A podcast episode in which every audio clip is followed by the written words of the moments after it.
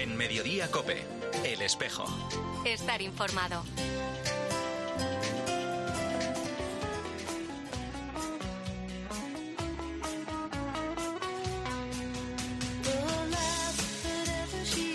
Todas las cofradías colaboran, todos los comercios. Aquí mm, tenemos el pueblo dividido en nueve zonas. Entonces, cada zona aportaba una cosa. Una puerta para los callos, otra puerta para, la paella, otra los pinchitos, todas. Y, y ent- los platos, los vasos de plástico, todo. Y, y entonces pues, yo dije, esto está muy bien sembrado y esto no se puede dejar. Y además a mí me gusta porque me gustaba mucho porque yo veo que mm, Manos Unidas es la unidad de pizarra, ¿no? Todos a una en pizarra, sí señor, una verdadera alegría escuchar a María Gálvez, la coordinadora de zona de Manos Unidas. Hace más de 25 años que pusieron en marcha un festival solidario y la Diputación de Málaga les ha concedido un reconocimiento con motivo de la Semana del Cooperante.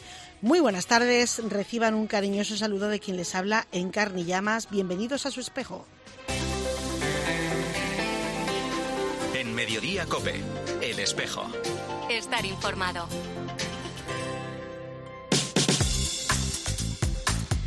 El pueblo de Dios, la Iglesia de Málaga, va digiriendo poco a poco las dos noticias dolorosas que han asaltado nuestras vidas desde el 25 de septiembre. La última hora nos la trae el portavoz de la diócesis, Antonio Moreno. La diócesis de Málaga en Carni está consternada ante los dolorosos sucesos que han trascendido en los últimos días. El ingreso en prisión preventiva de un sacerdote de Málaga por presuntamente agredir sexualmente a varias mujeres y la toma de declaración por parte de la policía a otro sacerdote con una orden de alejamiento por acoso. En el primer caso, la Iglesia de Málaga ha condenado profundamente los hechos y toda forma de abuso a la mujer y ha mostrado su cercanía a las víctimas y su disposición a seguir colaborando con la justicia. El obispo de Málaga, Jesús Catalá, ha iniciado el proceso para expulsar del estado clerical a este sacerdote, mientras que al que ha sido denunciado por acoso, en el segundo caso que les relatábamos, se le ha retirado la tarea encomendada en Málaga. Monseñor Catalá ha animado a los fieles a seguir rezando a Dios por las víctimas. En la web de la diócesis de Málaga, diócesismálaga.es, tienen con detalle todas las medidas adoptadas desde que se han conocido los hechos. En Mediodía Cope, El Espejo. Estar informado.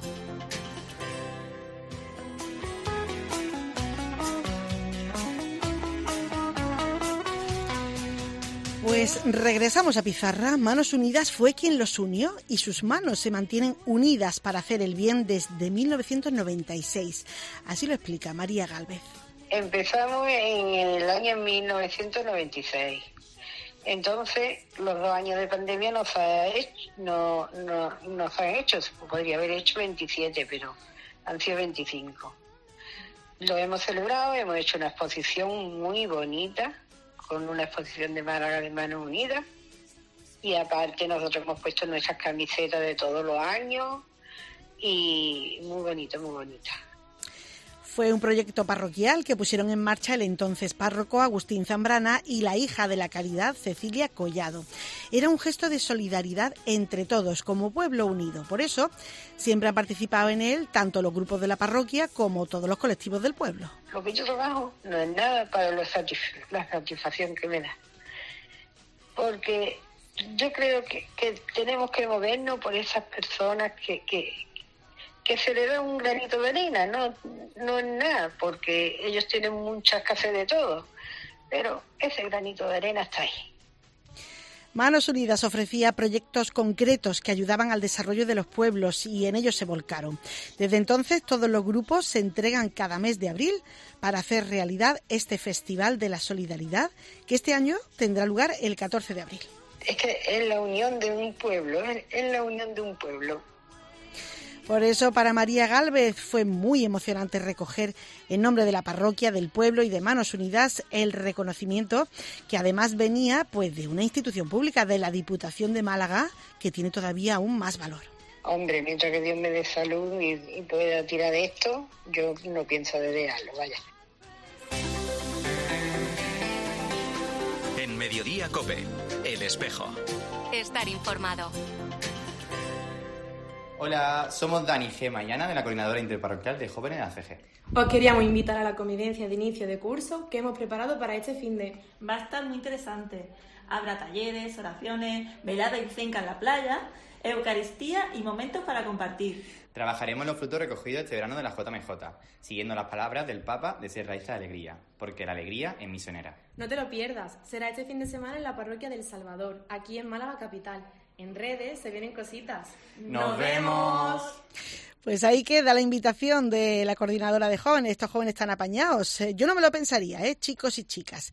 Y a los jóvenes queremos seguir escuchando. El pasado miércoles, 4 de octubre, fiesta de San Francisco de Asís, comenzó una nueva fase del sínodo sobre sinodalidad en el que estamos inmersos. Haciendo un poco de memoria, este sínodo comenzó en septiembre de 2021 con la fase diocesana, la más cercana.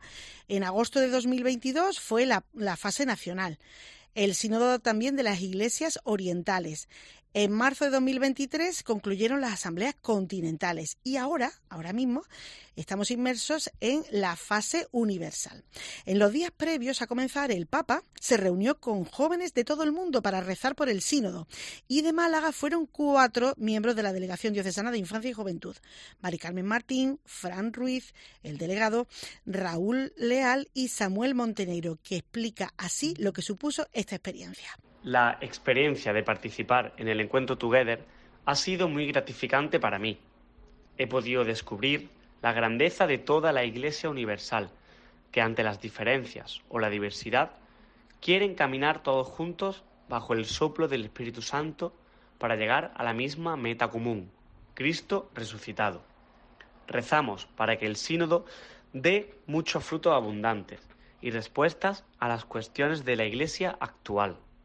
Estoy muy contento y agradecido a la Conferencia Episcopal Española y a la Diócesis de Málaga por darme la oportunidad de participar en este encuentro en representación de Málaga. Los jóvenes siguen siendo noticia porque desde ayer y hasta el domingo que viene, Casa Diocesana acoge el encuentro de delegados y responsables de pastoral con jóvenes de España organizado por la Conferencia Episcopal.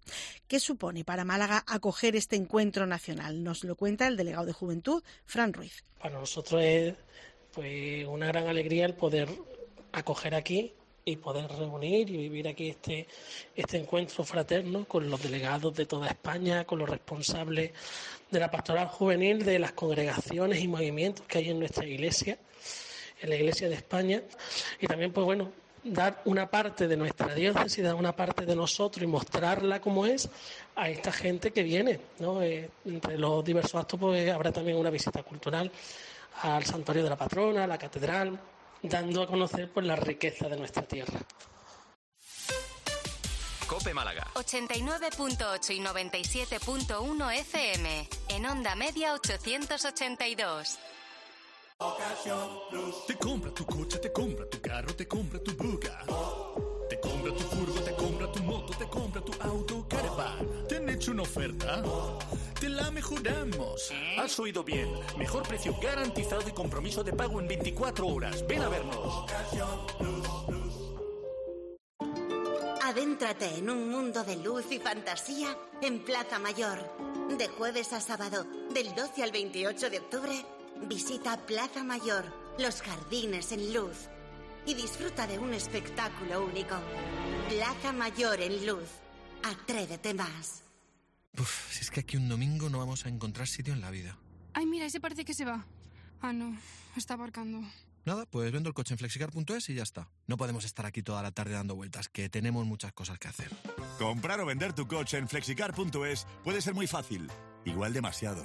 Flexicar, muy flexi, muchos cars. Cope Málaga. 89.8 y 97.1 FM. En onda media 882. Un cuartito de hora nos queda para las 2 de la tarde. El 4 de octubre, nos vamos otra vez a ese día, el Papa Francisco también publicó la exhortación apostólica Laudato Deum. Es decir, es un documento que el Papa dirige a la comunidad católica para dar indicaciones sobre una cuestión eh, particular, ¿no?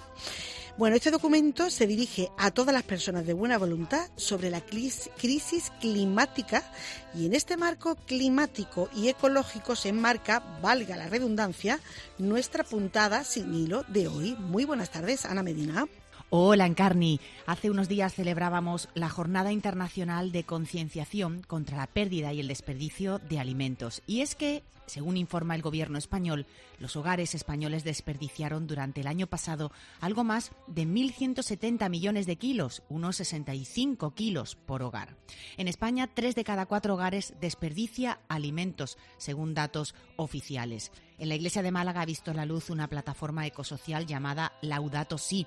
Se trata de una respuesta espontánea de distintas personas y realidades eclesiales ante la necesidad de vivir y trabajar coordinadamente el cuidado a la creación y todo lo que esto implica. Jesús Bellido es miembro de esta plataforma y va a responder así a nuestras preguntas. Bienvenido, Jesús. Hola, encantado de estar aquí con vosotros. ¿Por qué tiramos alimentos válidos con lo que nos cuesta llenar el carro de la compra, Jesús? Yo creo que, vivimos en el mito de la, de la abundancia, ¿no? De que hay tanto de todo ¿no? Que, todo sobra, que hemos perdido la capacidad de valorar la, importancia de, las cosas que realmente necesitamos, ¿no? siendo la comida pues, uno de los pilares básicos de, nuestra vida. Pensamos que, la comida es abundante, es inagotable, es barata y, y, por lo tanto pues no le tenemos ese valor que sin embargo sí que lo tenían nuestros mayores, ¿no? Todos nuestros padres, ¿no? La importancia de que no quedara nada en el plato, de no tirar comida, no hablemos de nuestros abuelos que ya hayan vivido carencias importantes. Y en esa falsa realidad, pues es la que nos movemos y hacemos estas cosas que son auténticos disparates, ¿no? ¿Vamos creciendo en conciencia o sabemos la teoría, pero luego nos cuesta bajarlo a la práctica cotidiana? Nos cuesta mucho bajarlo a, la práctica. El ser consciente de la importancia que tiene cada uno de, los, de los alimentos que ponemos en nuestros platos, ¿no? Igual nos hemos olvidado de, la oración de gracias antes de, comer y en ese contexto, ¿no? De, un poco de vivir a lo loco, pues la comida ha entrado en ese ciclo desgraciado y destructivo que es el, consumismo y, el vivir sin pensar, ¿no? sin reflexionar en los impactos que cada una de nuestras acciones tiene sobre el entorno en el que vivimos, siendo el entorno el medio ambiente, las personas y bueno, y también pues contribuyendo a, las injusticias. Podemos pensar que además eh, importa poco, impacta poco lo que cada uno de nosotros hacemos en nuestra casa. ¿Cómo podemos cambiar esa conciencia? Porque decimos, bueno, no pasa nada por tirar esto que me ha quedado aquí en la sartén y que al final pues no nos hemos comido. Lo primero deberíamos de saber el trabajo que cuesta producir cada uno de los alimentos que tomamos, porque los alimentos causan emisiones que generan pues este cambio climático en el que vivimos, pero también obligan a ocupar espacios, terrenos que de otra forma estarían disponibles para la, biodiversidad. Por lo tanto, si estamos tirando eh, comida, quiere decir que estamos produciendo más de lo que necesitamos, ocupando e impactando más. Y luego también en un contexto de, clara injusticia social. ¿Cómo puedo tirar yo comida en un mundo en el que cada uno de los días hay 800 millones de personas o más que pasan hambre. Esa reflexión, ¿dónde está? Si nosotros somos capaces de, detener esa cadena de, la demanda constante de, más y más y más, podemos revertir las injusticias en las que vivimos. En torno a este tema y a otros muchos que afectan a la realidad eh, social y ecológica en la que nos movemos, nace la plataforma ecosocial Laudato Si, Jesús, de la que tú formas parte, entre otras muchas personas de distintos movimientos, realidades, parroquias. ¿Qué pretendéis? Ya hay mucha gente que lleva muchos años que se arremangó, ¿no? Como solemos decir, y empezó a trabajar en clave Laudato Si. Pero ¿qué ocurre? Que en todos estos años, pues hemos trabajado cada uno por nuestros pequeños, grandes esfuerzos, mm, por nuestra cuenta, ¿no? Pensamos que era el momento de, de unirnos y de generar una línea de trabajo conjunta, aprovechando el camino, la experiencia, el conocimiento que cada uno ha ido acumulando en estos años, pero también abriendo las puertas al que quiere empezar ahora, al que tiene curiosidad. En ese contexto, pues pensábamos que una estructura de plataforma abierta y al servicio de la diócesis, pues era el instrumento que, que necesitábamos y por fortuna pues hemos sido capaces de, de, encontrarnos y bueno, entre personas que profesamos la misma religión, que tenemos objetivos comunes, es muy fácil entenderse el ir trazando un camino común, ¿no? ¿Quién puede participar en esta plataforma ecosocial Laudato Si? Todo aquel que tenga la inquietud, el deseo, las ganas de, de trabajar por la casa común, porque es de todo, eh, es bienvenido. hay alguien de las personas que nos está escuchando y quiere dirigirse a vosotros, málagalaudatosí.com. Eh, muchísimas gracias, Jesús, por estar con nosotros. Como siempre, gracias a vosotros por dar voz a tantos.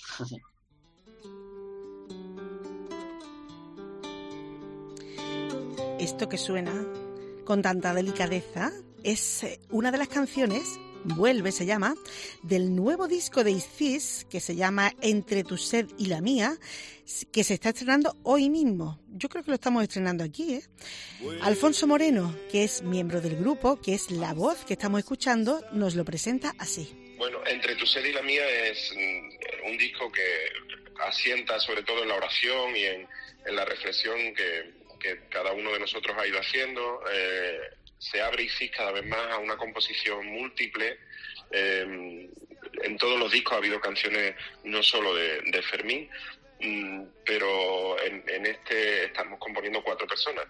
hay canciones de Susana, hay canciones de, María, yo aporto también una canción y, siempre el núcleo fuerte que es Fermín, que, tiene una capacidad compositiva que le viene sin duda de, los, tiempos de oración que, que él religiosamente, igual como sacerdote tiene algo que ver eso, eh, consigue, consigue tener, ¿no? Y la profundidad que él tiene en el estudio de, y en la oración de la palabra y, cómo esas canciones se, van, se van plasmando, ¿no? Desde su oración, ¿no? Entonces, bueno, pues eso, eh, entre tu sé y la mía es, es poner en pie estas inquietudes que, que vienen desde la pandemia, desde el 19 que sacamos el último disco hasta hoy, pues todo lo que ha ocurrido en nuestra vida, ¿no? Y que queríamos que fueran canciones cortas, una vuelta al origen, 24 cortes que son 22 canciones y, dos textos que están llenos de verdad, ¿no? Sobre todo, eso es la verdad de la situación eh, del grupo, de cómo hemos madurado, de cómo nos encontramos. Pues ya los tienen ustedes en Spotify y en este fin de semana los tendrán subidos a la web iscis.org donde tienen sus 11 discos. Este es el disco número 11. Ahí lo tienen al alcance de todo de forma gratuita. Y en la web diocesismálaga.es también tendrán prontito la entrevista completa con el músico Alfonso Moreno.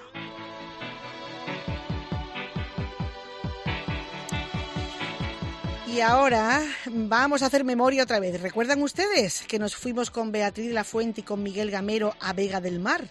Que nos estaban enseñando los diversos rincones de aquella basílica paleocristiana, Vega del Mar, en San Pedro de Alcántara. Pues de nuevo los tenemos aquí. Muy buenas tardes, Beatriz. Así es, Encarni. Volvemos al batisterio de Vega del Mar, de la mano del director de patrimonio de la Iglesia de Málaga, Miguel Ángel Gamero. Muy buenas tardes, Miguel Ángel. Nos quedamos hablando de un lugar donde se bautiza, pero nada que ver con los bautismos de bebés que tenemos todos en la mente, ¿no es así? El bautismo es el mismo, pero estamos hablando de un adulto, de un adulto que no era cristiano y que después de un proceso de catecumenado, de iniciación cristiana, pues eh, accedía a la iglesia. Y lo primero que hacía era incorporarse a esa iglesia por el bautismo. Después él no podía participar antes de la Eucaristía, y después del bautismo pues se le confirmaba y ya participaba de la celebración de la Eucaristía. Es decir, los tres sacramentos de iniciación cristiana en uno, normalmente en la noche de Pascua. Fíjate, qué interesante. ¿Y hay algo más que podamos destacar ya que nos desplazamos a Vega del Mar? Pues eh, de este, de este, permíteme que de este, de este batisterio también eh, un elemento que fue fundamental, una iconografía fundamental en la antigüedad, es el famoso Ixis, es decir, que significa pez en, griego, pero en realidad un acróstico.